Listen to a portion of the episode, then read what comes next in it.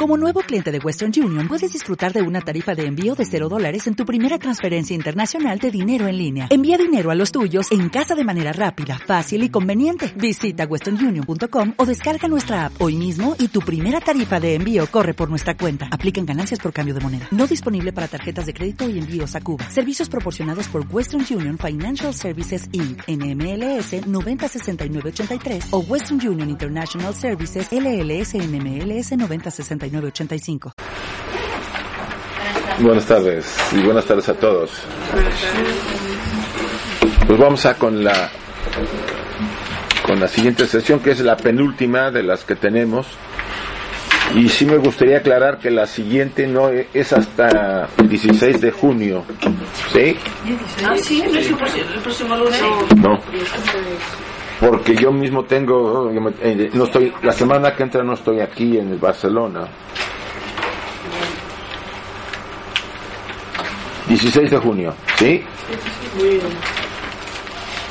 Sería la última y es la alquimia en el libro egipcio de los muertos, ¿sí? Eh, las imágenes del libro de los muertos, más bien no voy a usar el, tradicional, sino el libro de las puertas, que es el que está en, en los muros que les había yo comentado de las tumbas. ¿sí?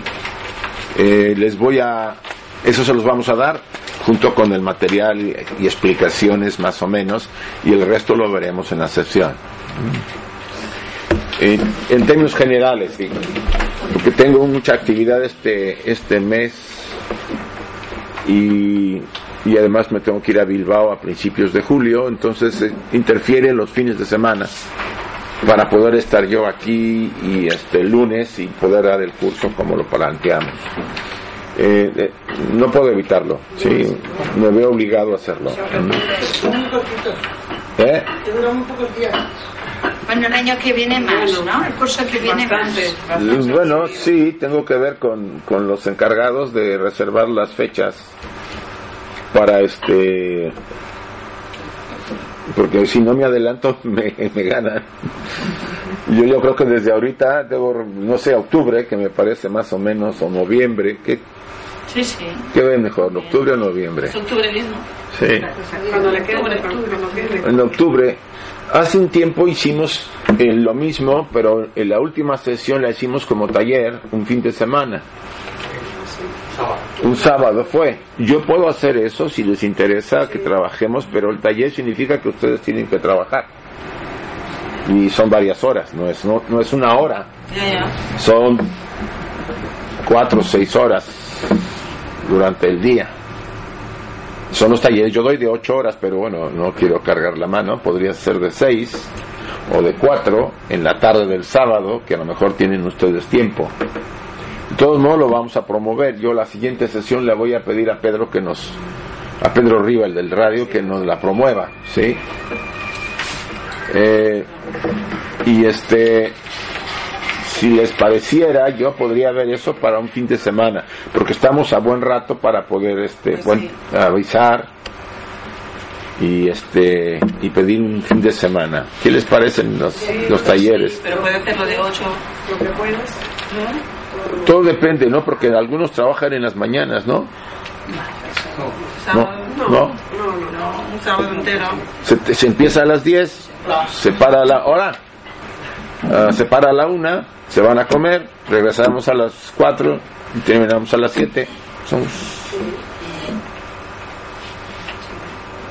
6, 6, 7 horas podría yo, una y media nos podemos separar, ¿no? una cosa así. Es un taller en que trabajamos acá, a veces se trabaja en grupo, en grupos de tres personas o de triadas o hay ejercicios también dinámicos entre todos. Yo voy mezclando cosas, dependiendo del tema. Yo voy a dar un tema, el tema que les dije sobre la muerte es un tema interesante porque uno plantea muchas cosas. O sea, el cuidado de la mente y las emociones para en el tránsito al más allá. No significa que nos vamos a morir mañana. Pero la preparación para el final debe empezar desde el momento en que somos conscientes la importancia de eso y no esperar a que ocurra. Si esperan a que ocurra, primero no saben cuándo va a ocurrir. ¿Lo saben? No. Puede pasar en cualquier momento. Si hay jóvenes que se van, ahorita ven que se, se que se fue un autobús, ¿no? Donde cuatro chicos que se murieron quemados, ¿no? Una cosa así. ¿Quién iba a pensar? O el otro que dio vuelta y le pegó a un otro autobús y se murieron otros cinco. Y ahorita en Colombia, eh, otros chicos, estudiantes también. ¿Quién puede saber cuándo es? No se trata de ser, eh, ¿cómo le llaman? Esa palabra que de estar hablando de la muerte, no, no, se trata de... Sí, o de caer en eso de... Eh, sí, no, la, idea es que vida y muerte es parte de todo, es la, la, natural eh, forma de vivir, estar siempre relacionada con la vida y la muerte, porque son las dos caras de la moneda. Cada día ustedes mueren un poco. Se me van a la cama, se van al otro lado regresan al otro día y renacen otra vez. Así estancamos cada día hasta que se acaba la cuenta, la energía y pues nos tenemos que ir. Es un el plan de irnos calmados, porque donde nos pegue antes, pues nos vamos antes. Entonces, y que aquí no hay mucha costumbre, porque en Occidente le tenemos temor a la muerte, hablo en general. En Oriente es mucho más accesible el tema de la muerte, ¿no? Es más, se trabaja mucho ese tema sobre todo en la línea budista es muy fuerte el trabajo, hay muchas meditaciones sobre la muerte. No porque volvamos a lo mismo, les guste estar pensando en la muerte, sino porque se desapegan de todo. Se desapegan de objetos, de cosas, de los seres que aman. No dejan de amarlos, pero no estamos apegados.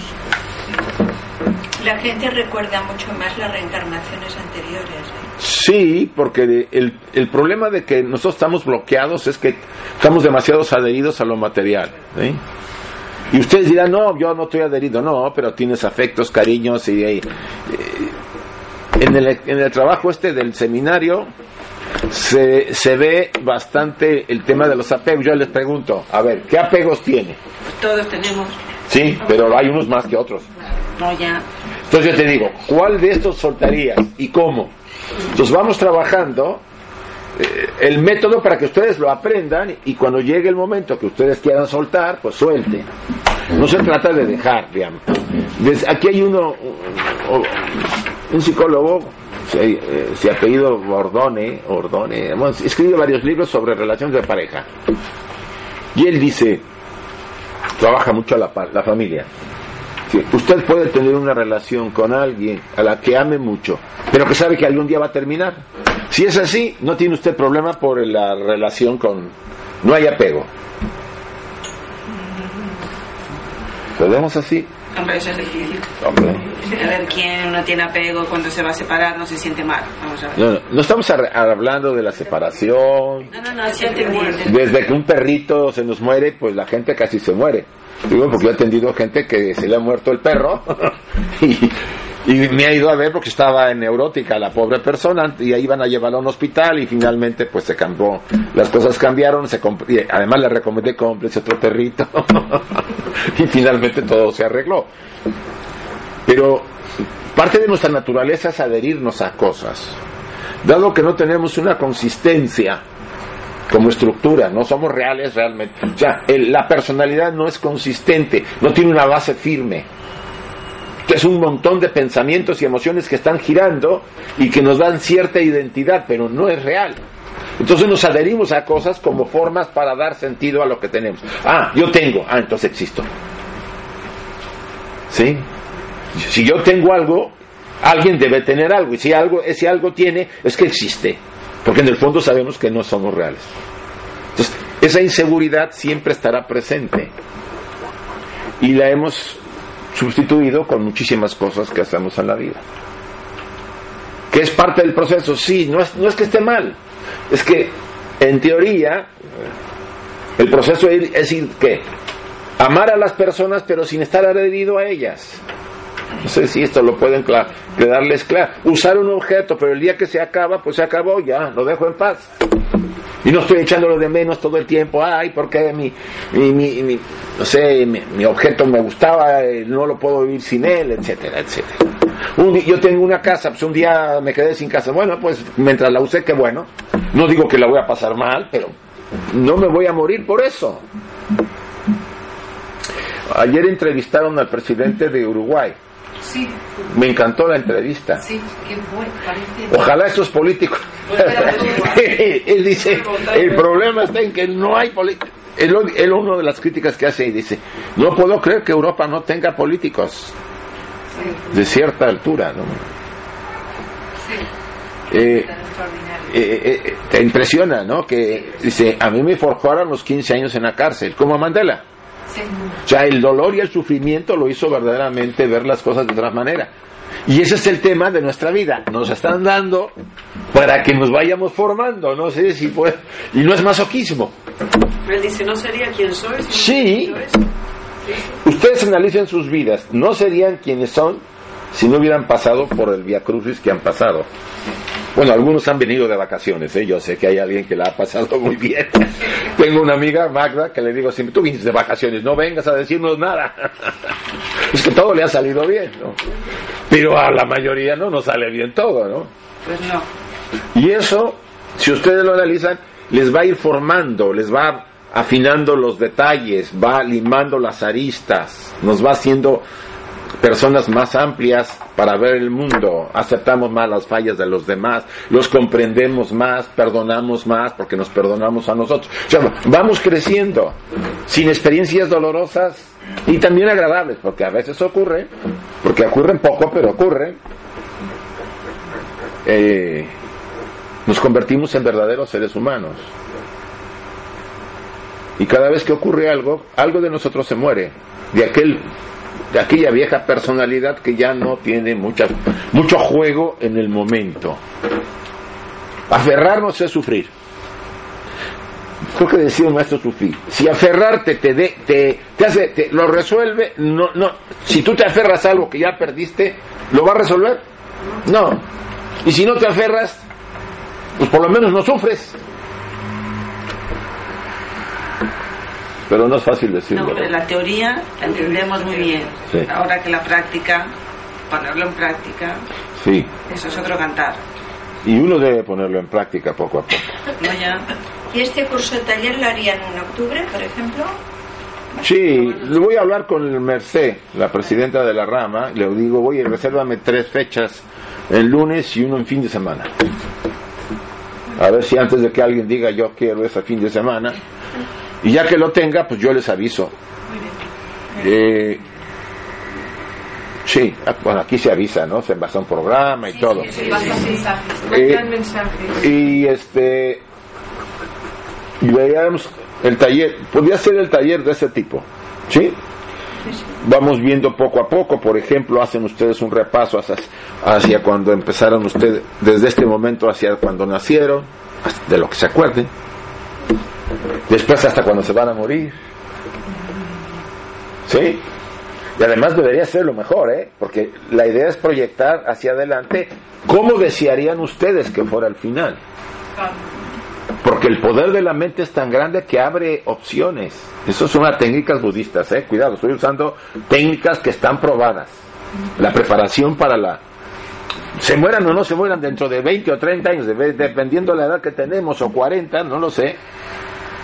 Ustedes están sembrando, ¿qué? Conceptos, primero, en que ustedes se realicen como seres humanos y que sean felices, porque todos tenemos derecho, ¿sí? Pero bueno, no me adelanto, ya lo plantearé bien, si ya, cuando yo tenga las fechas ya les, les aviso, ¿sí? Bien, el tema de hoy, tenemos acá la danza de Shiva. ¿Ustedes conocen algo de, este, de, esta, de esta divinidad? Han oído hablar de ella. El tercer aspecto de la Trimurti hindú, Brahma, Vishnu y Shiva. Brahma es el creador o generador, ahí no hay creadores, hay generadores. ¿Mm? En la tradición eh, hindú no se crea, se genera, se emana. ¿sí? Se gen- el universo emana la triada, los tres. Porque antes de ellos hay otros aspectos, no sin forma, que le llaman arrupa, sin, sin forma. Ellos ya tienen forma, porque ellos van a, a generar el universo manifestado. ¿Mm? Y estos tres son uno. como dicen todas las tradiciones. Brahma el generador, Vishnu el mantenedor y Shiva el destructor. Pero en realidad todos son uno. Shiva Sunita y Shiva Puranas es el texto donde yo estoy tapando información, más un curso que tomé yo en, Chennai, en la India, el año pasado, me sirve un poco para este trabajo que vamos a ver esta tarde. Este, estos textos, yo creo que en, en, internet pueden encontrar algo del Shiva Sunita y del Shiva Puranas. ¿Sí? ¿Lo has visto? Sí, hay algo, ¿eh? Ah, mira. Está bien, sí, porque esto nos da más, nos, amplía la información. Tiene descripciones sobre las posiciones de la yoga, así como los ejercicios de pranayama. Se centra en la, en la raya yoga o raja yoga para la práctica de la meditación. Shiva es conocido como el señor de la yoga. Vean la posición en que está sentado. ¿Sí? Normalmente siempre en los mitos aparece meditando. ¿eh? Meditando y por eso es conocido dentro de, la, de los tres, eh, vamos a decir, emanadores de este universo, como el que recoge y permite la unión con la unidad, con el uno. Este enfoque es muy interesante. Si toda la vida es combate, dice Shiva, no tenemos otra opción y todo es cuestión del nivel de conciencia. Las fuerzas están dentro de nosotros y fuera de nosotros. Shiva insiste que la vida es combate. ¿Contra quién combatimos? Contra nosotros. Contra nosotros mismos. Si ustedes analizan o estudian el Bhagavad Gita, la famosa Biblia hindú, verán que eh, Krishna y Arjuna, que son personajes importantes, Krishna es la parte superior del individuo y Arjuna es la personalidad de eh, no Krishna es lo divino y Arjuna el, yo, el ego superior. Y están en, una, están en una pelea contra los pandavas, no los curabas, porque ellos eran los pandavas. Y los tienen enfrente. Eran familia, ambos grupos eran familia. Y le dice Krishna Arjuna, tienes que pelear. Pero si están allá enfrente mis maestros, mis amigos, ¿sí? Eh, la gente que yo he conocido, los que he tratado, pues tienes que acabar con ellos. ¿Qué significa esto? ¿Quiénes son ellos? Los egos que llevamos los partes que ya no son. Cuando ustedes sueñan, en un sueño de esos que hemos tenido, donde de repente tenemos ahí peleas con algo, aparecen ahí personajes, algunos los conocemos, otros no, a veces parientes, ¿o no? Que un familiar, que un vecino, que un amigo. ¿Quiénes son ellos? ¿Realmente son ellos? No, son partes de nosotros, que tomando las imágenes de las caras de estos personajes, se las adjudican porque tiene un cierto significado en nuestra propia estructura.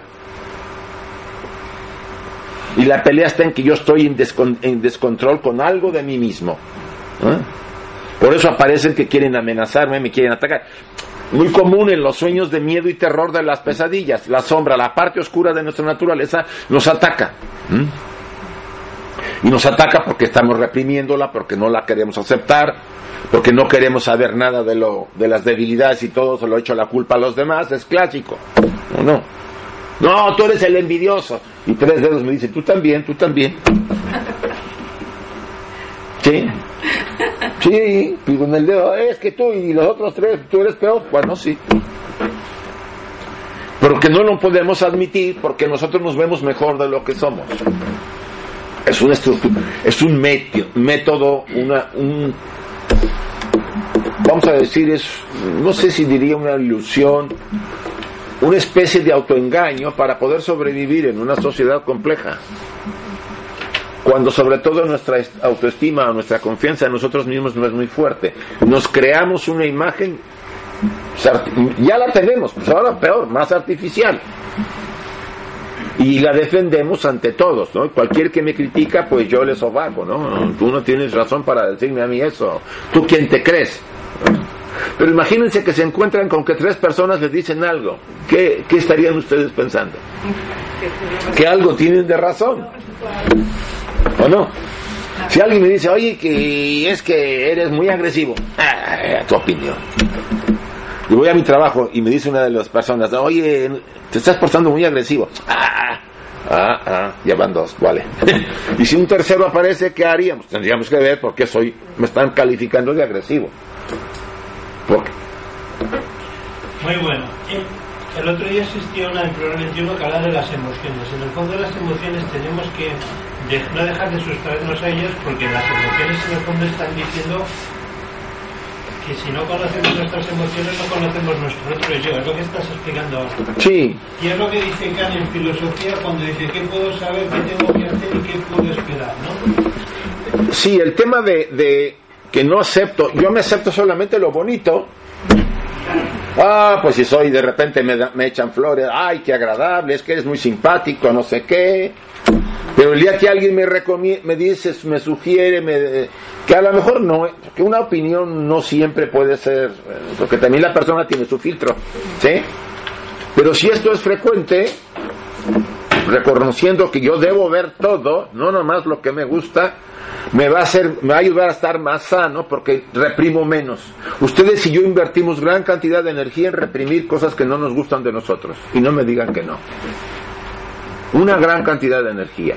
Y esa energía, cuando empezamos a aceptarnos, la recuperamos. Por eso, en el trabajo con la sombra, las personas sienten como que de repente se sienten más fuertes y más seguras, porque esa cantidad que usaban para mantener ahí eh, cerrando la puerta de lo que no quieren ver, de repente ya no la necesitan poner porque lo aceptan. No se trata de convertirnos en eso, se trata de aceptarlo, reconocerlo, aceptarlo y no, pero no identificarse, ya lo hemos, es una fórmula muy repetida, sobre todo por los teóricos del trabajo con la sombra, desde Jung, pasando con, Ken Wilber y todos los demás. ¿eh?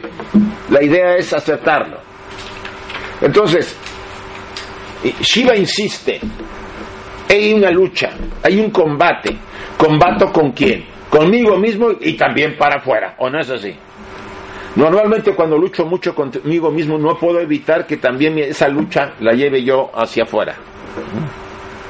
Y solamente lo que estoy haciendo es proyectar mis estados de conflicto interior.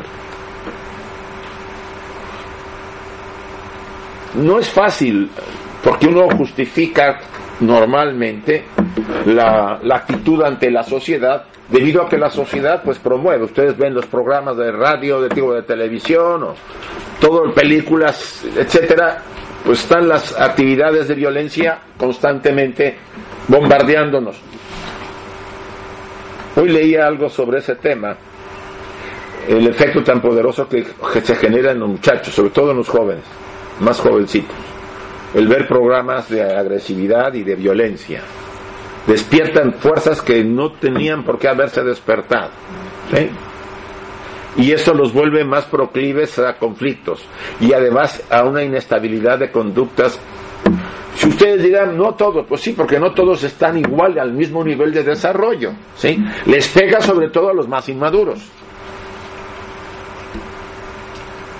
No se les haga raro que un chico que tiene estos elementos busque grupos de amigos que sean ¿qué? violentos, porque ustedes y yo nos identificamos con personas que vibran a nuestra frecuencia, con los que no se aburren. ¿Mm? Y más sobre todo en la adolescencia. Porque de alguna forma la relación con, con el grupo me da cierta estabilidad, cierta sensación de confianza. Las fuerzas están dentro de nosotros y fuera de nosotros. Hay un dicho en, en, la tradición cristiana que dice, al cielo se le toma como por asalto. Sí, por la violencia, por asalto. Porque se, se trata no de tomar el cielo, sino yo decidirme a luchar contra lo que me impide acercarme. Que Shiva insiste mucho eso a través de la yoga. Cuando hablo de yoga, no hablo de la hatha yoga, por favor. ¿sí? Hablo de lo que significa yoga, que es la unión con lo divino. Porque la gente lo oye yoga y piensa que son las asanas. Entonces es importante. Sobre todo hablo de la Raya Yoga, que es la que conjuga varias escuelas. Tiene algunas asanas, pero tiene mucha meditación y trabajo con la moral y la ética. Hay un librito acá de, Slater, Walter Slater que se llama La Raya Yoga para el que le interese. ¿sí? Los misterios espirituales no tienen solución incluso en principio, pero pueden resolverse cuando se está en contemplación. Es muy, muy frecuente que nosotros pretendemos entender conceptos como los de Shiva o las enseñanzas, incluso en el campo de la filosofía, asumiendo que es solamente la reflexión o el intelecto nos van a, permitir descubrir esos misterios. Yo no digo que no, tengan, no sean herramientas válidas, pero tienen un límite. Lo que nos permite ir más allá es la, la qué? La intuición. Ah, eh, yo diría que esa habilidad todos la poseemos, pero no está todavía despierta en muchos. Algunos de repente la tienen, ¿sí? La intuición es la capacidad de ver las cosas tal como son sin que la mente reflexiva participe, sin necesidad de comparar ustedes dicen, ah, yo creo que esta persona es así, porque no sé, pero es así. Y resulta que fue así. Esa sensación de seguridad de que algo es así tiene que ver con la intuición. Y está siempre ligado un poco al sentimiento. ¿eh? La intuición y, el sentimiento van ligados. Yo siento que es así. ¿no? Normalmente cuando uno dice, o, yo siento que va a pasar esto. no siempre pasan las intuiciones, porque no estamos lo suficientemente equilibrados para que lleguen de una manera clara y pura hacia nosotros.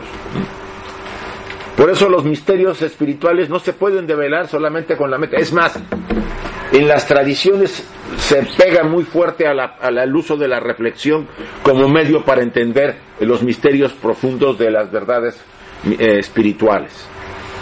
Aquí se habla de contemplar. ¿Qué significa contemplar? Es una forma de meditación. Blavatsky insiste mucho. Cuando usted estudie, por ejemplo, los mitos de Shiva, o porque los mitos, eh, yo, estando en el curso de Ravi Ravinda decía, el mito no es otra cosa que verdades profundas dadas en un momento dado según el estilo de la época. hemos estado analizando mitos de varios tipos y hemos visto que descubrimos varias claves. Es más, tanto la de Quijote y de Sancho Panza, ustedes saben que eh, hay una clave ahí. ¿Quién es Sancho Panza? La personalidad. Y el Quijote, la parte superior. Todos llevamos a Don Quijote, pero el Sancho es bien duro, ¿eh? Le encantan las cosas. Por eso Sancho no veía los molinos y decía, pues ¿cuáles eh, dragón gigantes son? Porque nuestra parte material no ve lo que ve la parte superior. Yo siempre les pregunto cuando daba ese taller, ¿quién tiene razón, Sancho o, Don Quijote? A ver, ¿quién tiene razón? Los dos. No se trata de, destruir a, don, a Sancho, porque necesitamos tener un vehículo para este plano. Entonces necesitamos que haya, que haya ¿qué? un equilibrio. Y es más, que Don Quijote discipline a Sancho, que ven que era descontrolado, ¿no? Bien. Entonces, la contemplación es una herramienta para entender estos misterios espirituales, como es el concepto de Shiva en la Trimurti hindú. La danza de Shiva, la danza cósmica, nos indica cinco actividades de esta divinidad o de esta fuerza, yo diría. Primera, Shistri, que significa creación, todo eso lo tienen, ¿eh? La otra, Shiti, estabilidad. Samhara, destrucción. Vean los tres elementos. Creación, estabilidad y destrucción. Tiro Baba, creación y renovación de la ilusión. Perdón que no pronuncie como pronuncian los hindúes, ¿eh? Anugraha, aceptación, gracia, consolación, empatía. Ahí tenemos todo el concepto de la creación, mantenimiento y destrucción de nuestro universo. Primero, la fuerza que ha creado o que ha generado o emanado el cosmos. Sí, sí. La segunda, la que lo mantiene estable. Y tercera, la que lo destruye. A ustedes y a mí, cuando nacimos, ¿qué fuerza nos, nos, trajo acá? sí, la primera. Cuando hemos pasado de los 35, de los 30, 35 años, ¿qué nos está manteniendo? Shisti, la estabilidad. Y cuando pasemos de los 55, vamos a estirarlo. y empezará qué? Samhara, la destrucción. ¿Sí? Y así ustedes lo analizan en todos los sistemas. Se manifiesta en todo, en la naturaleza, en los seres vivos, en todas las formas. En unos más lento, en otros más pronto, pero siempre hay una generación, un mantenimiento y una destrucción. Nosotros hemos querido alargar, porque desde el siglo XIX, que el hombre vivía un promedio de 50 años aquí en España, o menos yo creo, ya, se vive ahora hasta los 80, o más, ¿no? Casi 90. Entonces, Samskara se ha alargado. ya no es tan rápido. Pero también, ¿qué estamos haciendo con ese tiempo? Yo pienso que Samskara tiene un valor muy importante. Si esta vida durara siglos, menuda aburrida ya nos hubiéramos pegado después de los 150 años. ¿Sí? Como está montado, sí. Bueno, quizás si estuviéramos viviendo tanto sería montado de otra manera. A lo mejor los primeros 100 años llegábamos a los 25. Ah, sería muy bueno. ¿eh? Los segundos 100 años hasta los 55. Perfecto. Los últimos son los más duros. No, pues sí. Por alguna razón esto está más o menos así. Pero otro día vieron, no sé si lo comenté hoy o, lo vieron, en, salió un hombre en la India, 175 años, el hombre más viejo del mundo. Me pareció que lo había oído mal, que lo No, no, no, 175 años. Dice la vida, dice la muerte ya me olvidó. Enterró a sus dos mujeres, a sus hijos y a sus nietos. ¿Cómo la ve? Muy triste, Hombre. Ha perdido todo. Todo. Y esta vida. Y no dice, y está bien, dice, yo no sé cuándo voy a morirme. Muy interesante. Ahora, los de siguientes son también el tiro baba, creación, ilusión y renovación de la ilusión. Aquí se insiste en que también Shiva es la generadora de qué? De esta gran ilusión llamado samsara maya, el mundo. ¿O que ustedes no saben que esto es una bonita Matrix, donde estamos todos metidos, en un buen programa, bien hecho, por supuesto, porque la idea del programa es que salgamos que liberados, iluminados, realizados, como le quieran llamar. Pero mientras no, aquí estamos y aquí estamos hasta que se den las condiciones. Aunque nos tardemos miles de años, vamos a seguir volviendo. Ella, él es también el generador de esta ilusión la está renovando constantemente, ¿sí? Para mantener a las, a las mónadas, a los espíritus, a, las, a los seres dentro del programa y que no se salgan hasta que los liberen. ¿Y cómo los liberamos? Cuando dejamos de utilizar el personaje que está, está aprisionado en el programa.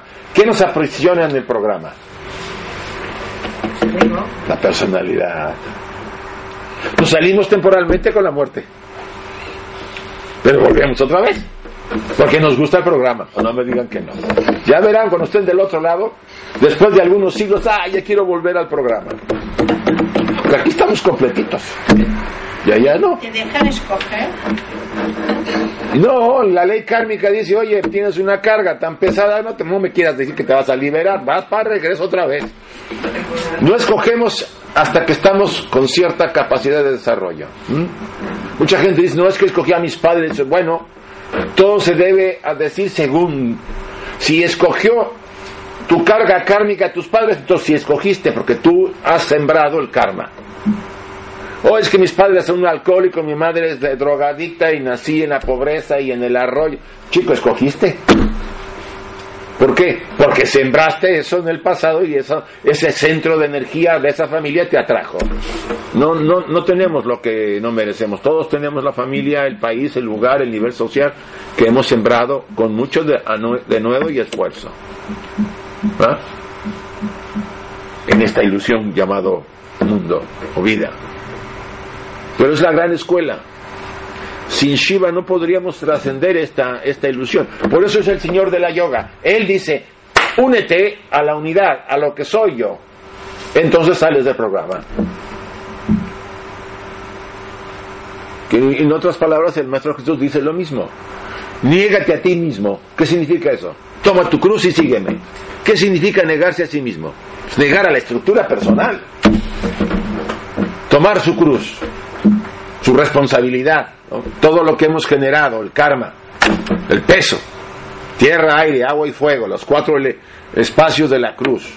Y síguelo, pues sí. Pero ¿quién se atreve a negarse a sí mismo? A ver, y eso es cristiano, ¿eh? No me digan que no. Me dijo una vez uno, no, es que eso es para los santos y los místicos. Yo no. Ah, vale. Pues sí. Eh, ¿Qué pasa es que casi todas las enseñanzas mm, de peso van a tratar de disciplinar la estructura del ego. Obvio, unos utilizan técnicas muy bárbaras, ¿no? Como latigarse y... Ustedes saben que Orígenes, este gran padre de la iglesia, se castró. Porque ya, ya se imagina por qué. No podía controlar el, la parte sexual. O sea, tú no puedes destruir el templo, lo tienes que disciplinar. Pero como no tenemos herramientas a veces o no tenemos la voluntad, pues recurrimos a cosas medias raras. Hoy una, una declaración de las amantes de los sacerdotes en Roma. ¿No lo oyeron? No. Que el grupo se unieron todas las mujeres que han tenido relaciones con los sacerdotes y van a ver al Papa para decirle, oiga, por favor, o suprime el celibato o solamente los que puedan, porque aquí estamos nosotras. ya nos cansamos de estar en la oscuridad. Y salió mi amigo, me reía en la radio, mira lo que está saliendo. No le va a tocar buena al Papa. no, no, si salen así porque ven que hay el Papa pues está muy accesible a muchas cosas así. Yo sigo pensando que debería ser voluntario para evitar las cosas que han pasado, ustedes lo saben. Y esas cosas han pasado porque se alteraron. A mí me dijo un maestro cuando yo estudiaba psicología, me decía, tú agarras una manguera a presión, ya la tienes, ¿no? ven cómo es fuerte. Y ves un agujero, no sabes qué hacer, es un agujero, no tiene, pum, lo metes. Ya se resolvió el problema. ¿Qué pasa? Y eso pasa. A rato sale chisguete de, de agua por otro lado, pero sale sucia, llena de lodo. Ese es el problema de reprimir esta fuerza. Cuando sale, sale sucia sale distorsionada. Imagínense. Entonces, ¿qué podría hacerse? Bueno, pues los que sí, sí, y los que no, pues no. Pero bueno, las estructuras son fuertes y no es fácil, ¿no? Hasta el que más quiere liberar no puede con todo.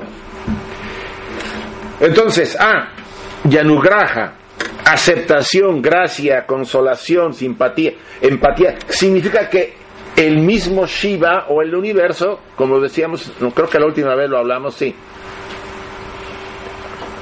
Le llaman alaya, el Siddhi alaya, la compasión eterna. No es una cualidad, es la esencia del universo, amor y compasión. O sea, que tras de todo lo que está pasando en nuestras vidas, tras de todo lo que nos está ocurriendo en este mundo, hay una compasión infinita para que nosotros que seamos capaces de liberarnos, de salir de, esta, de este engranaje que nos tiene aprisionados. Y gracias a esa compasión, pues hay muchos momentos en que encontramos cierta solaz o cierta paz a nuestros dolor y sufrimiento que constantemente estamos viviendo. ¿Qué hay, ¿Qué hay en mí que me permite recibir a Shiva? La proposición de que el individuo es Shiva se percibe cuando nuestros sentidos internos se desarrollan. Vi el mundo en un grano de arena, tener el infinito en la palma de tu mano. ¿Qué somos? ¿No dice la tradición y las enseñanzas que somos el microcosmos? Si somos un microcosmos, ¿qué significa un microcosmos? Que somos un universo ¿qué? En pequeño. Una de las analogías que es más frecuente de utilizar es si ustedes van ahorita a la playa aquí en Barcelona y toman una gota de agua con un gotero y la llevan a un laboratorio y la analizan. ¿Qué les van a decir los del laboratorio? Que tiene la composición del mar.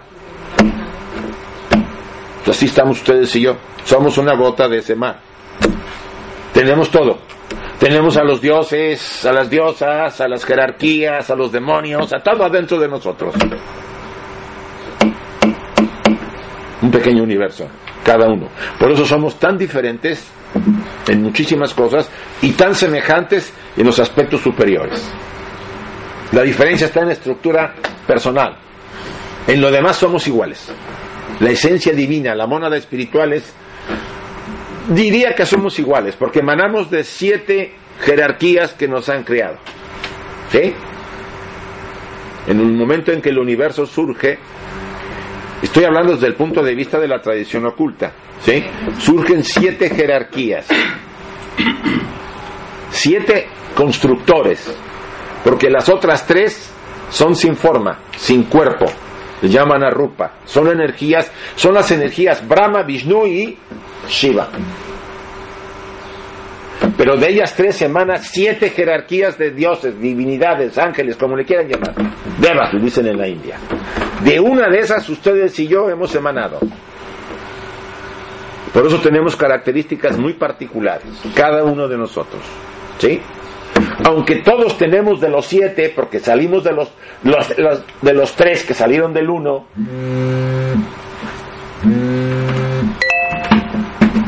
aquí está el uno.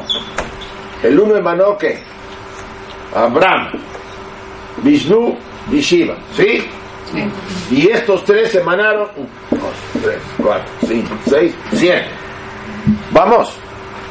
Y cada uno de estos rayos le llaman los siete rayos. Hay un libro sobre el tema. De cada uno de estos rayos, ustedes y yo hemos emanado. De aquí salió nuestra mónada.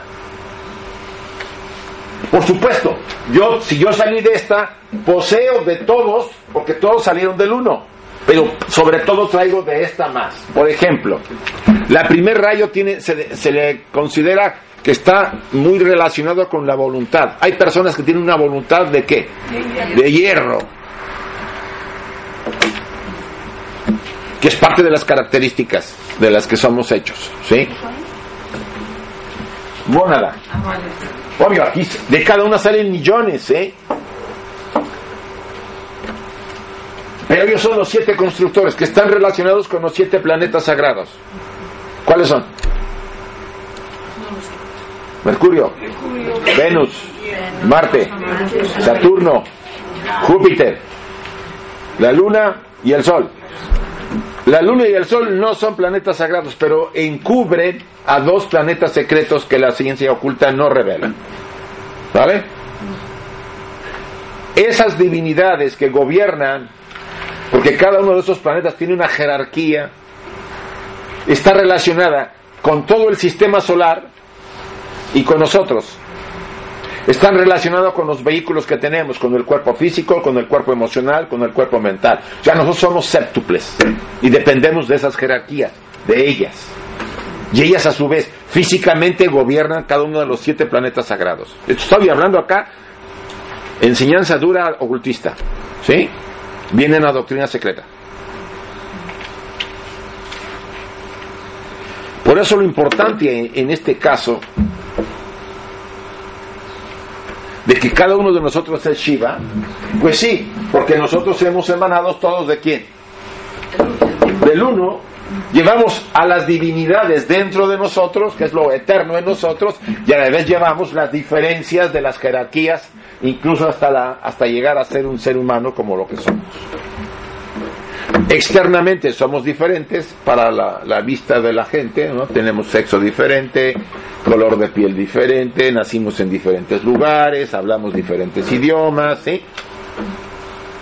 Pero en la esencia somos uno. Y Shiva insiste en eso. Cuando nuestros sentidos internos se desarrollen, nosotros percibiremos eso. Cuando por medio de la meditación y el trabajo interno ustedes vayan ahí descubriendo que las diferencias que antes veían no son tan diferentes, que la gente que veían tan extraña y que rechazaban no la rechazan ya, porque se dan cuenta que en el fondo todos somos qué? Hermanos, como dice la tradición cristiana, todos somos hijos de que, si quieren llamarle Dios a esto, sí. Todos somos hijos de Dios, sí. Somos muy mal avenidos desde el punto de vista personal, porque nos matamos entre nosotros, ¿o no? Pues nomás ven las tonterías que se hacen en nombre de la, política, ahorita lo que está pasando en Ucrania, o en Siria, nomás de ejemplitos, o los, las niñas raptadas en no sé dónde. Las 200 niñas, ¿no? Que raptaron. sé. O sea, dices tú, si somos hermanos, qué malos hermanos, ¿eh? Todos nos matamos entre ellos y nos hacemos de todo. Porque aún no podemos ver, vemos solamente la personalidad. Estamos identificados con el traje y el traje pues sí ve solamente las diferencias. Así no podemos percibir y, ser, y contactar a Shiva. Ni nada espiritual, ni al Cristo interior. Porque estamos perdidos en qué? En los deseos y rechazos de la personalidad. No digo que sea fácil, ¿eh? Estoy diciendo que eso es una explicación para entender por qué no podemos ver a nuestros demás hermanos como eso, como lo que son.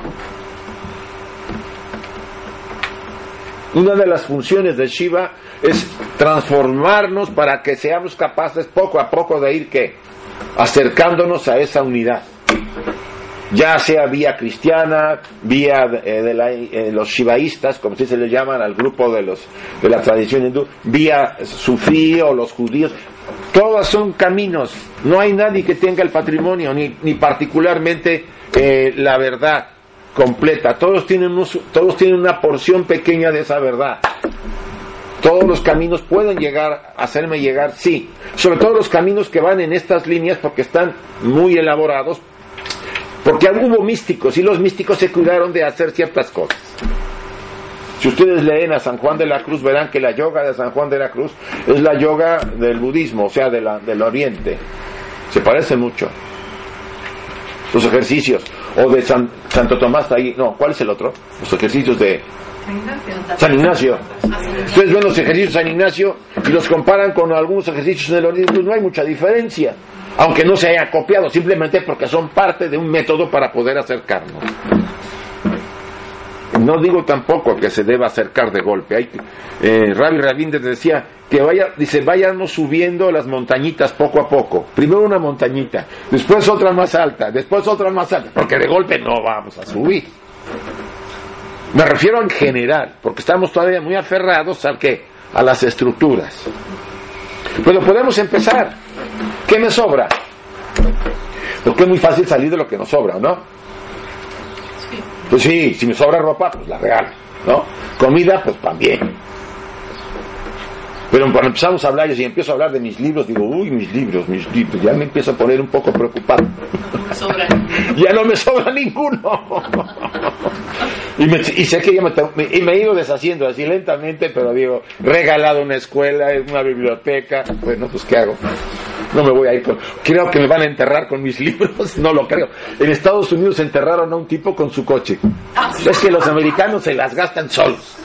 Hicieron un agujero de esos grandes y él se compró de esos coches de los años 60, ¿se acuerdan que tenía como alas? Sí, sí. Entonces lo pusieron ahí, estamos amortajado con su coche ahí, y lo pusieron en el coche, era su última voluntad, pagó para eso, y lo enterraron con el coche. Van a andar del otro lado con el coche constante.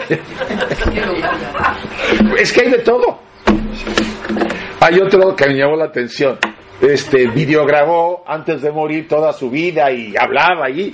Y, ustedes van a su tumba y tienen una pantalla ahí de, te, de, de televisión. Usted aprieta el botón y se sientan a ver la vida del tipo ahí, cómo está. O sea, y hay un servicio para, y pagan ustedes para eso, ¿eh? Sí, sí, no, se las gastan. Pues mira. persona que se dedicaba a esto, a la muerte. sí. O sea, a este señor le gustaba que la gente lo fuera a visitar y supiera quién era. Pues ahí ponía, apretabas el botón, te ponías a ver su vida, no sé cuánto tiempo, que le dan mantenimiento cierto tiempo, pues, deja dinero para eso.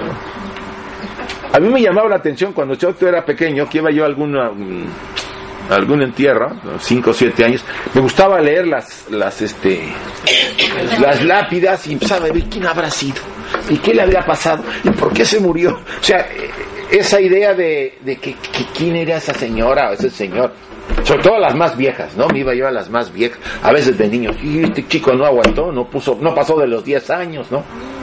Sí, yo tenía esa curiosidad, ver las lápidas en las tumbas. ¿Y ya no la tienes? Todavía algo. Es que en México tenéis mucha cultura a la muerte. ¿eh? Sí, pero yo he trabajado la cuestión del tema de la muerte durante 30 años. Yo lo traigo, como me dijo una vez un astrólogo, tú traes tu signo en tu vida es la muerte. No es que me vaya a morir, sino estoy muy ligado al tema. Bueno, algunos estamos ligados a eso, Y otros a otro. otros a otra cosa. Bueno, hay muchos que no dicen nada y, y todos tiramos las lápidas y calculamos lo que tú has dicho. Gente con 15 años, pobrecito, que le habrá pesado. Sí, sí, sí. Nos preguntan. Sí. Es que como que, que es como, no sé, es un- no sé, no sabrá que sea curiosidad. Si sí, caray, no pudo vivir bastante, ¿por qué se habrá muerto a los 15, no? Pero no nos dicen en, en- en la India que, bueno, que la, la filosofía oriental nos dice que aprender a morir también. O sea, se estudia también la muerte. Sí, lo que pasa es que si ya tienes, preparado para vivir. si tienes siete años o cinco o seis años, pues a esa edad es raro que mi papá me decía, oye, ¿qué te pasa a ti? ¿Cómo es que estás viendo? Yo me iba, y en lugar de estar ahí con el muertito que estaba en el terreno, yo me iba ahí entre las tumbas a ver, a ver, a ver. Ya, vi, me decía, ya vi siete, papá, vale. Y le contaba los nombres y las fechas. Bueno, yo lo comento de, de broma ahora, pero antes sí estaba yo muy... Sí me impresionaba, ¿no? ¿Por qué se habrá muerto? ¿Qué le habrá pasado? ¿Qué hizo en su vida? ¿Con quién anduvo? Cosas así, ¿no? Pero bueno, bien, hay demasiada tendencia a confiar mucho en la mente racional. Aquí yo insisto.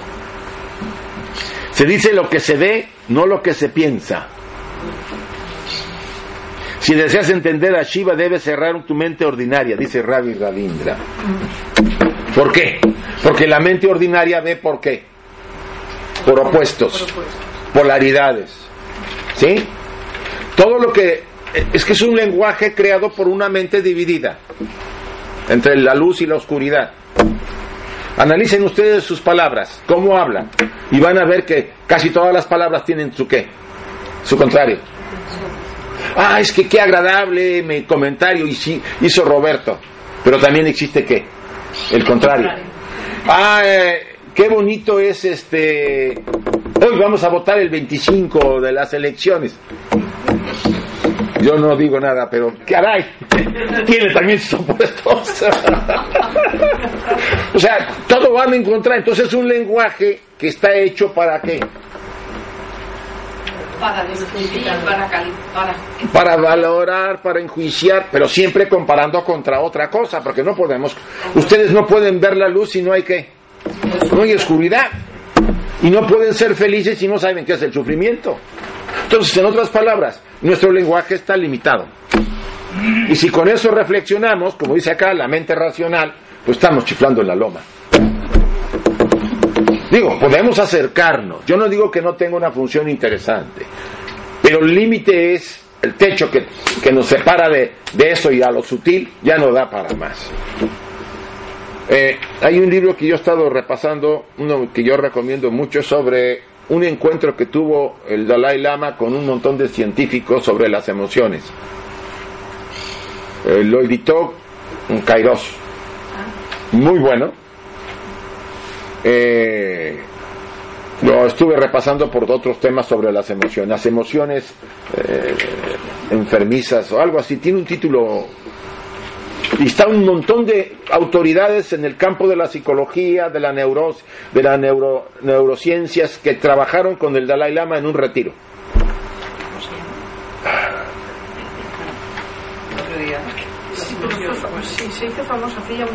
Sí, esto fue en el 2011 que se reunieron.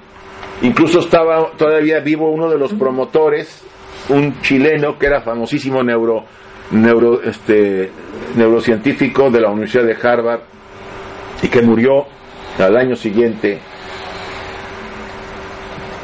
Me quiero acordar, y ahorita va, si me viene les digo. Vale la pena ese libro, ¿eh? Trae una visión muy interesante, sobre todo en la educación del corazón para los chicos, ¿sí? Dejar que los chicos se equivoquen, es uno de los, me acuerdo ahorita, ¿no? Por ejemplo, uno de los temas es que los padres no son muy dados a que el, el chico cometa errores. Y dice, muchas necesidades de los chicos es que se equivoquen porque de esa manera aprenden cosas. Si todos queremos que a la primera salgan las cosas, eso es una equivocación muy grande. Sea, la expresión, dice, lo mejor que, dice, creo que el comentario del Dalai Lama y de este otro, del, un personaje que se apellidaba Greenberg, una autoridad en educación de niños desde el punto de vista de la, del concepto neurológico. Dice, es de dejar a nuestros hijos que se equivoquen, que cometan errores, porque van a aprender. Obvio, uno les va a hacer reflexionar después, mira, esto pasa por esto y esto. Pero no estarles prohibiendo porque después van a tener miedo a hacer cosas para no equivocarse.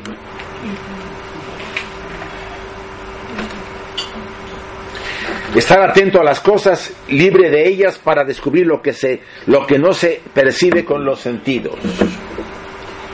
¿Ustedes no se han puesto nunca a estar atentos en el aquí y en el ahora una mañana? Caminar por las calles y observar a la gente.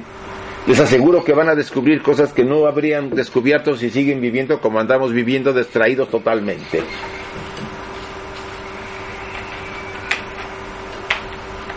El desarrollo espiritual depende de la atención, intuición y de la sinceridad. De la atención, de la intención y de la, o de la, perdón, de la intuición y de la sinceridad. ¿Por qué de la atención? La mente debe estar disciplinada para tener atención en el presente, en el ahora. ¿Por qué intuición? Porque debemos permitir que nuestro sentido profundo del alma, que es un sentido del alma, la intuición, emerja. ¿Por qué sinceridad? Porque el corazón debe ser auténtico y sincero. Deberemos quitarnos de encima las barreras que nos impiden acercarnos a los demás seres humanos. A mí me dijo una vez la señora Burnier, que ya murió hace tiempo, la que presidenta de la sociedad. Yo le pregunté, señora, ¿y cómo puedo llegar al corazón de la gente? Porque yo empezaba a dar mis primeras charlas, les hablo de hace 30 años. Dice, ¿cómo puedo abrirles el corazón? Ábrete tú primero. Y nadie podrá protegerse de la tu. Si tú te abres, los demás por la influencia se van a abrir. Pero deben ser sinceros. ¿Se pueden abrir ustedes ante las demás? O andamos así todos protegiéndonos porque nos han dado muchos palos. Entonces, ¿cómo quieren ustedes que la gente sea sincera si ustedes están así? Pregunto. No, no se puede. Ahora, tampoco es tan simple abrirse. Porque la autoimagen nos, nos está ahí resistiéndose. No, tú eres una imagen, tú das charlas, tienes que mantenerte bien, no sé qué. Yo a veces inserto mm, problemas míos en la charla para que me bajen del, del pedestal y me pongan en la natural, natural posición de un ser humano como todos. Sí, yo ayer, ayer, antier, antier di una charla en, en Alcira, en Valencia. Había como 20 o 25 personas, cosa rara, mucha gente para el tema de filosofía oculta fuerte, dura. Y yo vi que estaban así, digo, uy, aquí hay que bajarlos. Bueno, bajarme yo. Y les conté una debilidad mía, la crítica, soy crítico. Un automático que me sale, que tengo que vigilar para no, que no esté ahí automáticamente funcionando. Voy por la calle y digo, o sea, no critiques, voy, no, no quiero ver, no, porque nomás veo, eh, ¿por, qué? Ah, ¿por qué eso también? Ya, ya, es un sistema que tengo ahí muy complicado. Porque en el fondo, ¿qué es, qué es el que critica? ¿Cómo se siente? Hay cierta arrogancia, ¿sí? Cierta arrogancia que uno no percibe. Porque la gente que critica dice, no, yo estoy valorando, no me cuentes. Estás criticando. Porque criticas, ay, pasó una chica con esto así, pasó un tipo que está peinado aquí así a la... Otro tiene un, un, un tatuaje, otra que... A mí, ¿qué me importa eso? Pero ahí está mi sistema diciendo eso no, eso no, eso no, eso sí, mira qué bien.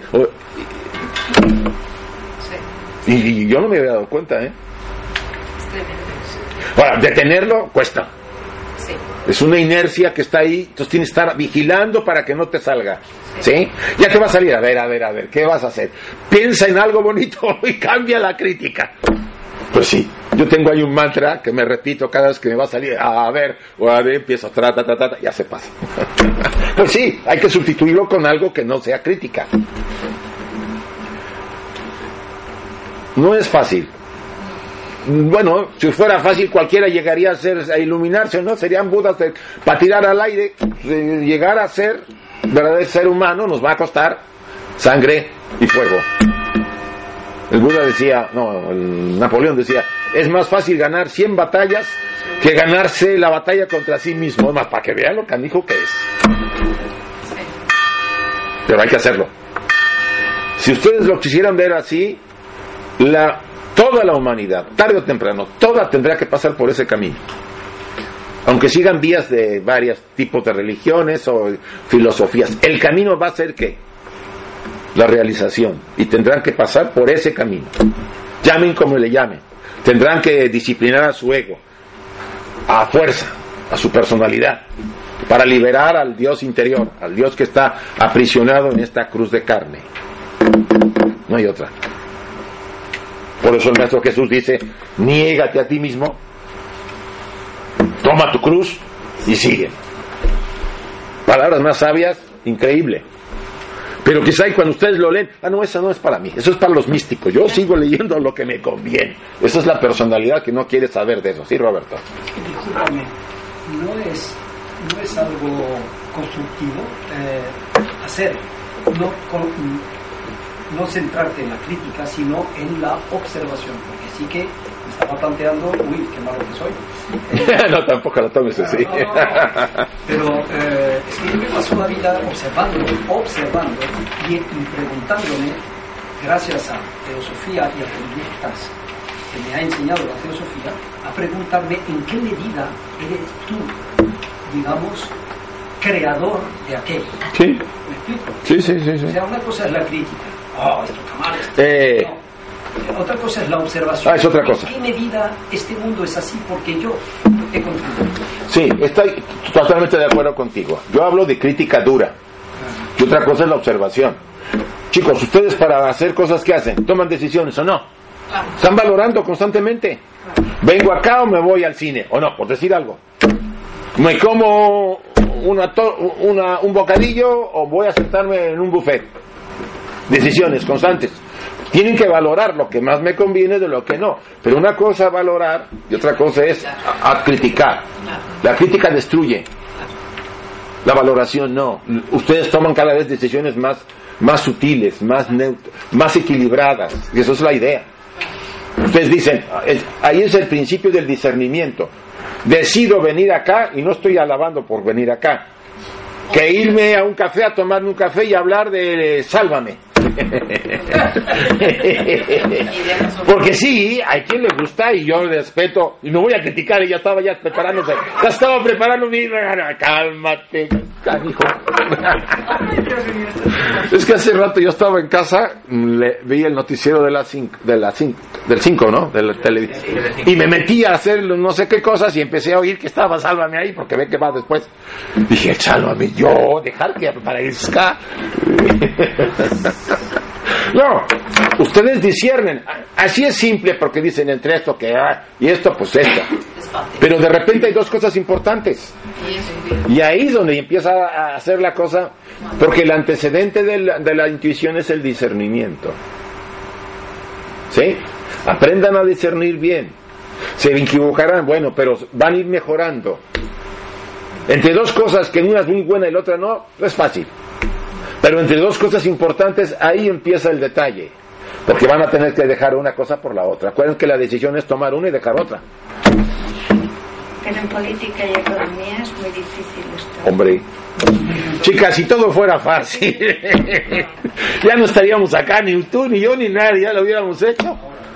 Eh, es- ¿eh? con personalidades es más fácil. Sí. Pero cuando ya es un grupo, Eh, eso no se... Pero mira, se ha fabricado este mundo por eso, por personalidades. Nosotros tenemos lo que hemos fabricado. O sea, como dicen, tenemos los gobiernos que merecemos porque hemos permitido esto, esto, esto, esto y esto. No vamos a poder decir que ellos son los culpables y yo no. Porque o voté o no voté, pero dejé que, que salieran, que ese es el tema.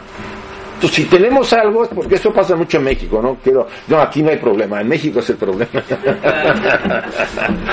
Allá mucho de la crítica es que, bueno, tenemos lo que hemos buscado, ¿por qué nos ponemos a criticar? Ojalá pudiera el del presidente de, Uruguay irse a México un ratito. Quién sabe si aguantaría ya la bronca.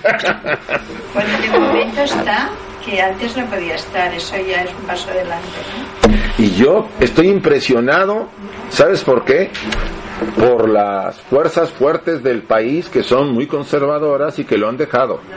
Como él dice, yo no soy un socialista, no soy, dice, soy socialista, pero no soy tarugo, tonto. Dice, el capitalismo a la buena funciona y da trabajo y etcétera, etcétera. Y pues tienen que ganarle, tienen que bajar los impuestos porque si no se me van.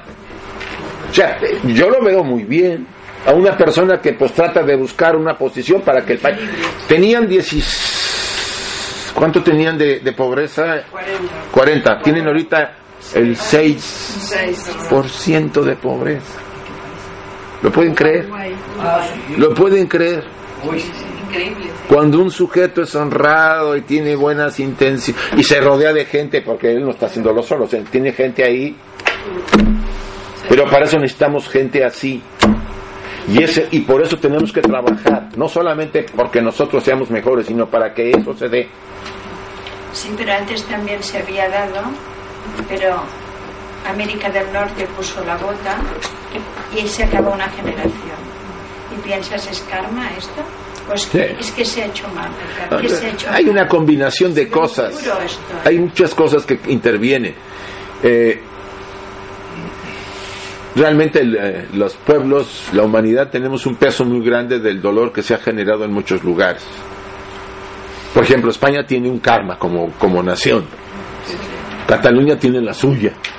Y así, por regiones y después por todos. O sea, cargamos un peso. Yo, por ejemplo, al venir a vivir acá ya me enganché con el karma de ustedes. Pues sí, ya dejé el mexicano allá. no, sí, porque entré a la, al, Primero tuve que jurar, no juré, prometí, yo no quise jurar al rey. o sea, empecé en todo ese esa engranaje de tener la nacionalidad, etcétera. Yo estoy metido en el tema de, la, de, de España como cualquiera de ustedes. No nací acá, pero pues estoy metido. También votas, ¿no? Voto. Y el tema está que al entrar al karma de acá, yo me hago partícipe de, de todo. O sea, si fuera tan fácil, ahí vengo ya y me voy. No, cuatito. Simplemente cuando ustedes tienen relación íntima con una persona, hombre o mujer, ustedes se embadurnan del karma del otro. No más por eso. Claro, las vibraciones están ahí. En el momento en que uno se separa, hay un divorcio. Sí, lleva tiempo la purificación y el... Tiempo la purificación. Sí, pero de que tuviste, de que te dio, te dio. Y no nomás físicamente, de lo demás es lo que más impacta. O sea, no tenemos conciencia solo. Cuando entendemos este tipo de enseñanza, nos damos cuenta que los actos los tenemos que tener con mucho cuidado. Y no irnos una noche con el primero que apareció después de una discoteca, porque hasta pasa así. Y no sabemos qué hay tras de ese chico o de esa chica. Yo tengo pacientes que están así todos descontrolados, ¿no? Sea, no, las leyes son las leyes y, aunque no sean las humanas, son más poderosas que las humanas, porque aquí no puedo comprar la ley. Aquí tengo que caer y cuando la ley se va, se va y hay que pagar. Pero bueno, digo yo, será cuando hay relaciones largas, no de ha sido un día o, o dos, digo yo, ¿no? Es cuando hay una relación con una persona durante X tiempo, ¿no? O uno, o uno se, se, contagia del karma del otro por un día, dos días, una persona. Todo depende, si hay intimidad, sí. La intimidad es muy poderosa. ¿Ah, sí? Bueno, si tú estás uno, dos o tres días con intimidad y después no lo vuelves a ver, ¿qué pasa? Bueno, pues sí, hay una contaminación, pero tenderá a diluirse como todo. Nada es para siempre. Pero bueno, pues, eh, si uno tiene con una persona... Una relación de pareja de mucho tiempo. Pues dependiendo cómo ya... Bueno, mira, todas las personas tienen cosas muy buenas y tienen cosas medias oscuras, todos. Cuando hay problemas de pareja, los dos tienen siempre responsabilidades, ¿eh? Nunca nomás uno. Los dos. Puede ser que uno tenga más que el otro, pero los dos tienen. Eso es de entrada, siempre se les debe decir a los, a los pacientes, a las parejas. dicho lo que lleva a dos a bailar tango. Sí. No puede decir, es que él, no, no, tú también, ¿qué hiciste o qué no hiciste para que él fuera así o asado? Pero bueno, no es el tema de la pareja, vamos a seguir. La mente ordinaria tiene una tendencia a controlar lo que sabe. Detrás de la mente está la mente silenciosa, esa es la que a mí me interesa. Esta tiene diferentes cualidades de percepción y de comprensión. Vamos a poner un ejemplo y se los voy a, a- a dibujar porque si no no creo que lo pueda explicar como quiero.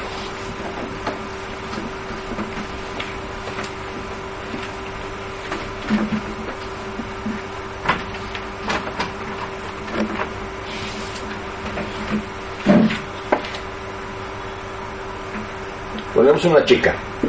La mayoría son chicas.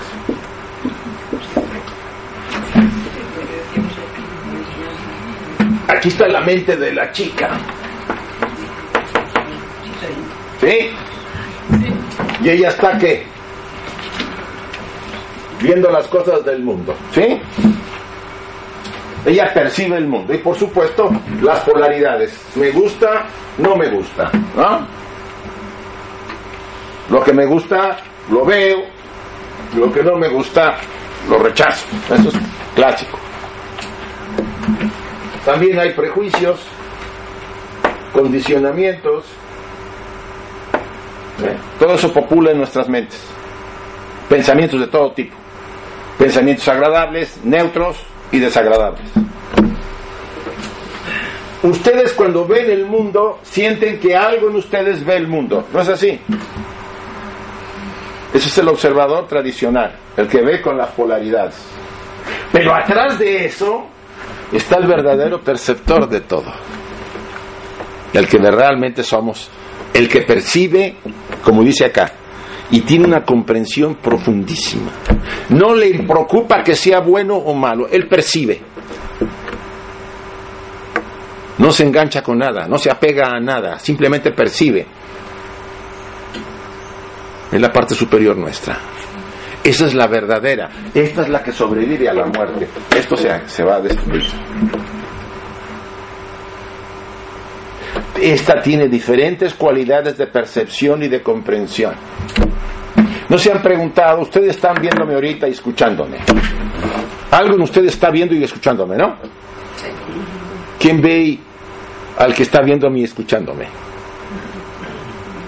Ese es el importante. Porque el que está viendo a mí, escuchándome, pues está, está, haciendo valoraciones. Eso sí me gusta, no me gusta, no lo entiendo, sí lo entiendo, ¿no? Pero atrás de ese está uno que está así nomás, a ver. Captando. Capta nomás, no le interesa si está bueno o malo, capta, vive de experiencias. El alma se alimenta de experiencias. Y no, le, no se siente mal, ni se siente bien, no le preocupa. La estructura es la que se preocupa. A él no. Esa es la que importa.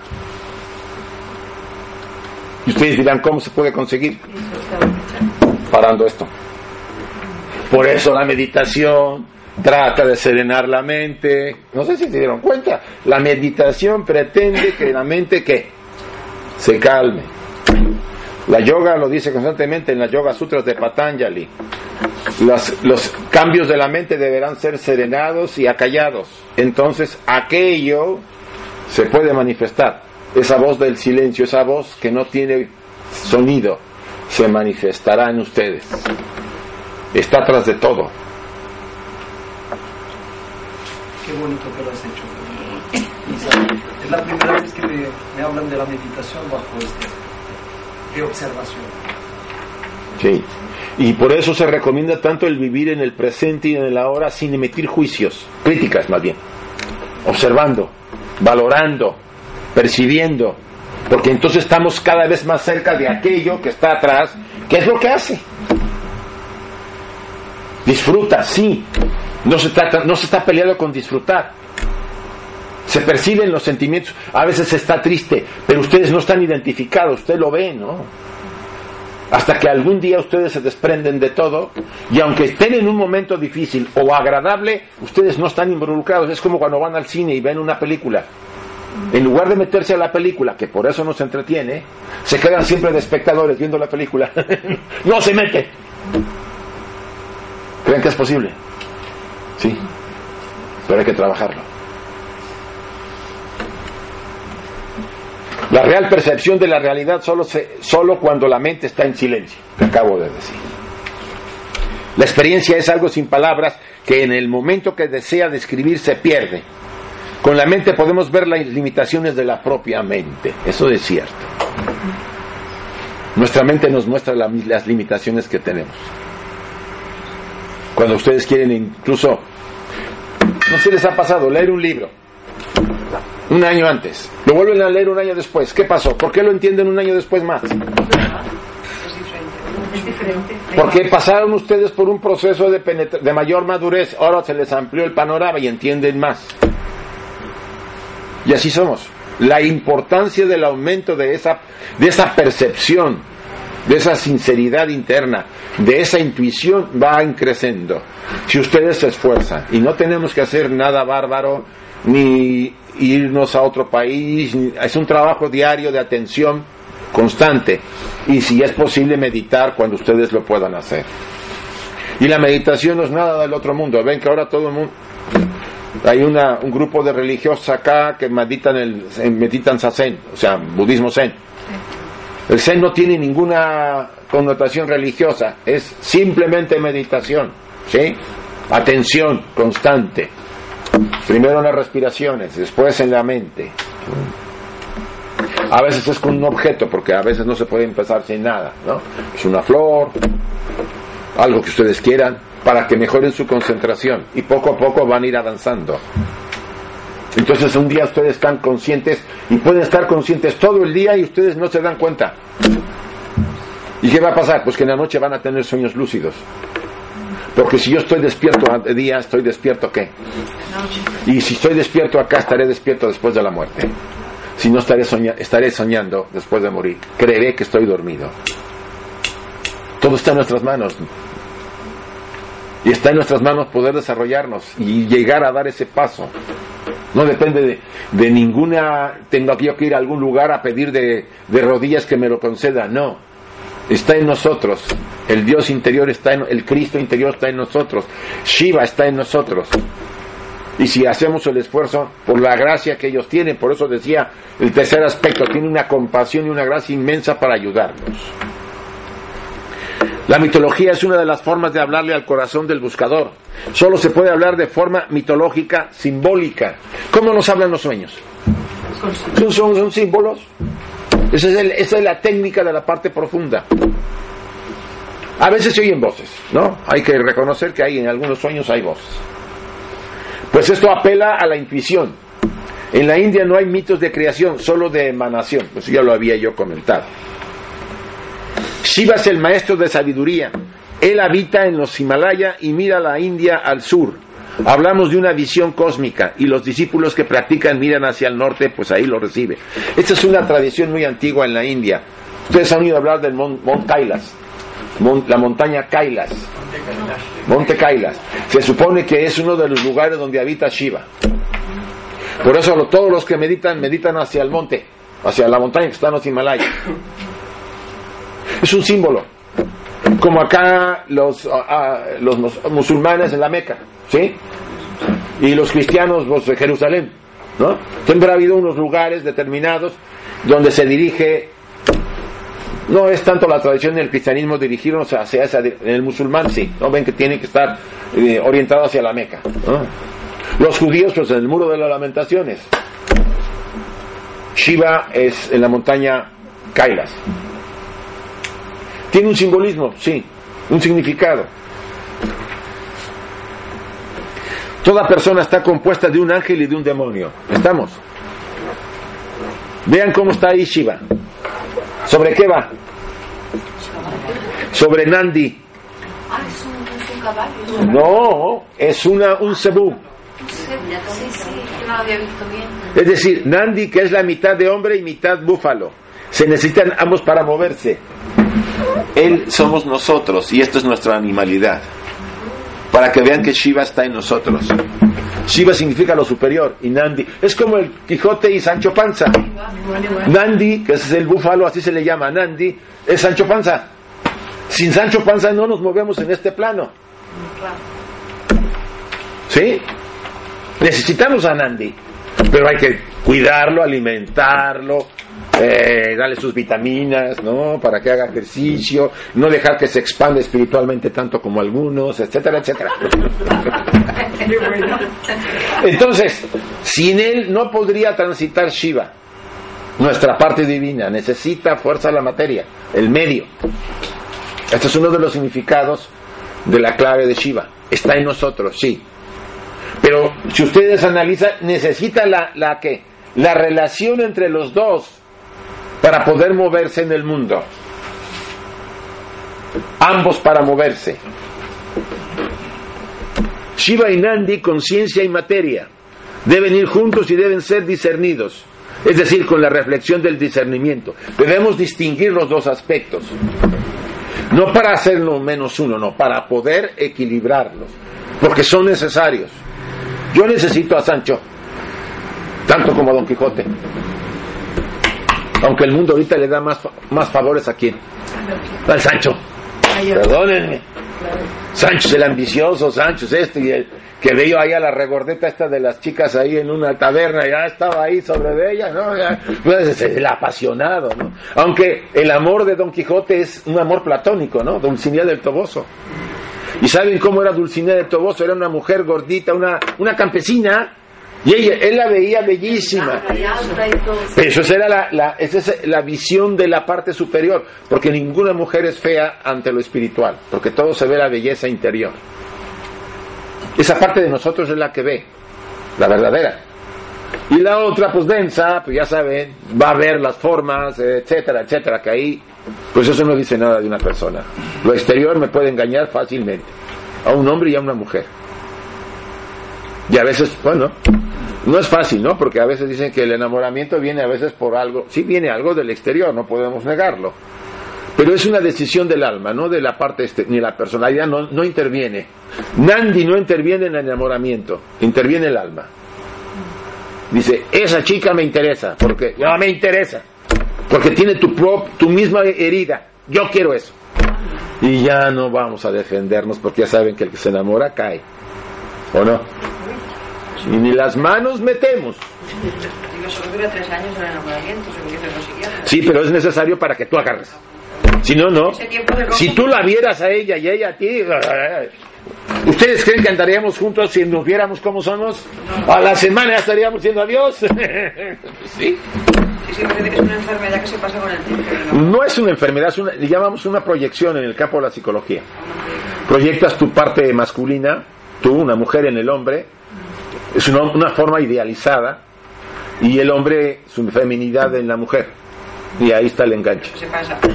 Se puede pasar. Si no pasas a un proceso de alimentación de ese amor para que se convierta de enamoramiento a amor fuerte, ¿sí?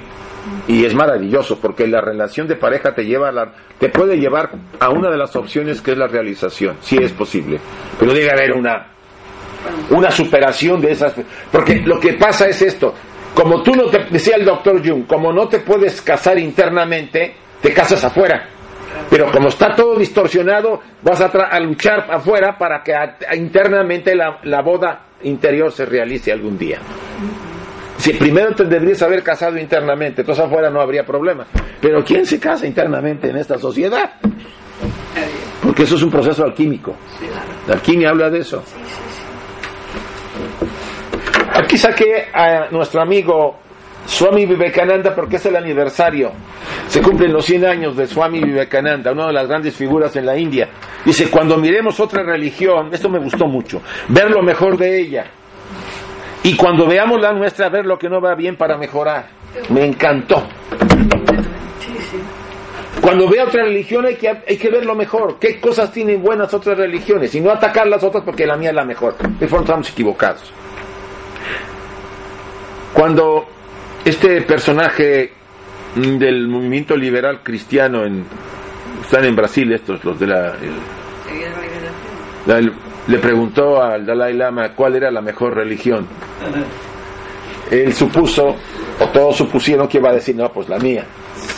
Y contesta el Dalai Lama dice la mejor religión es aquella que logra que haya amor y unión de todos los seres. Que todos nos veamos como hermanos dejó fritos a todo el mundo esa es la mejor religión la que no nos divida, no nos separe la que nos acerque y que haga que nos ayudemos, nos ayudemos mutuamente todos los seres. Shiva incluye a Shakti. ¿Quién es Shakti? La parte femenina de Shiva. O su pareja, porque en, la- en la- en las divinidades este, hindúes todas tienen su pareja. Todo el cosmos se puede ver en nosotros. A la mente le cuesta entender a Atma. Por compasión, Parvati, así se llama, preguntó a Shiva las varias formas de acceder a ese aspecto. Vean aquí esta figura de Shiva como es mitad y mitad. ¿Sí? Parvati y Shiva representan el alma que contiene lo eterno.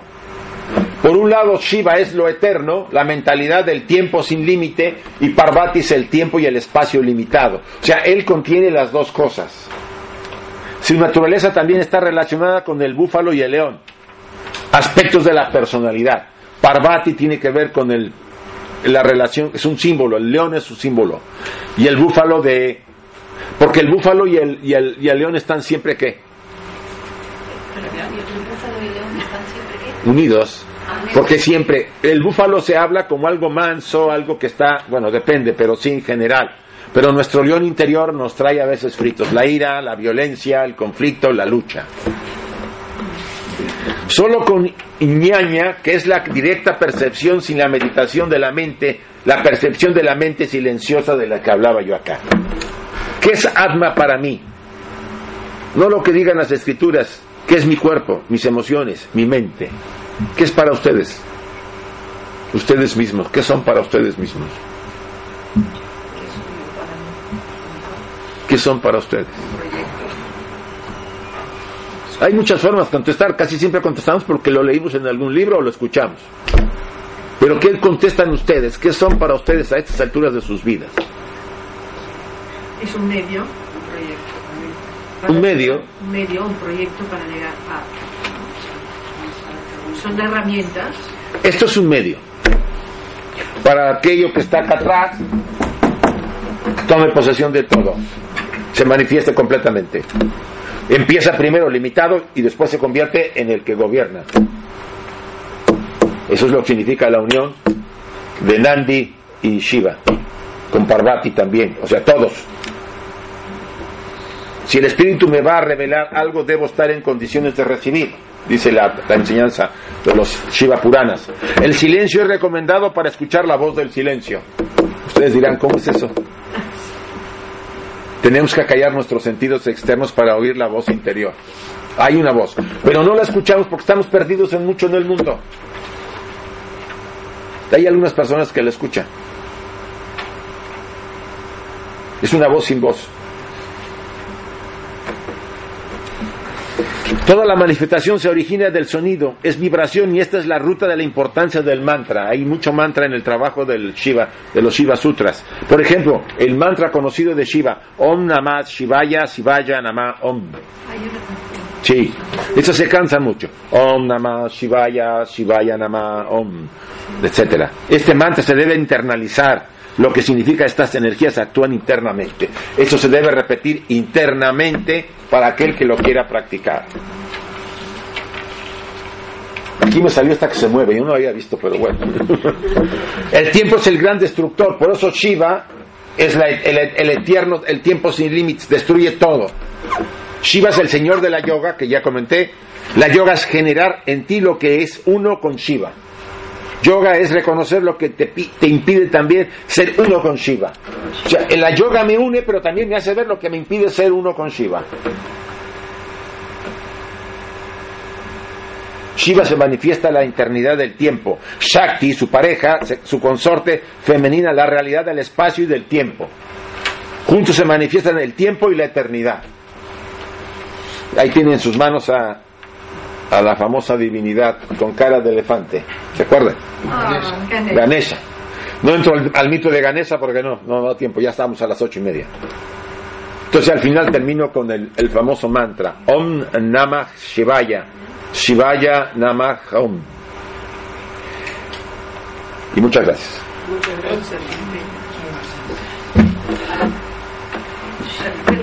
cosa, el último día que la charla, olvidé mi fotocopia y mis apuntes. Ah, sí, alguien lo recogió. ¿Quién? No me acuerdo, pero alguien la recogió. ¿Te acuerdas, verdad? Por ninguna parte.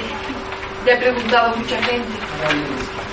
Sí. No, no, me se ha buscado en el despacho y no está.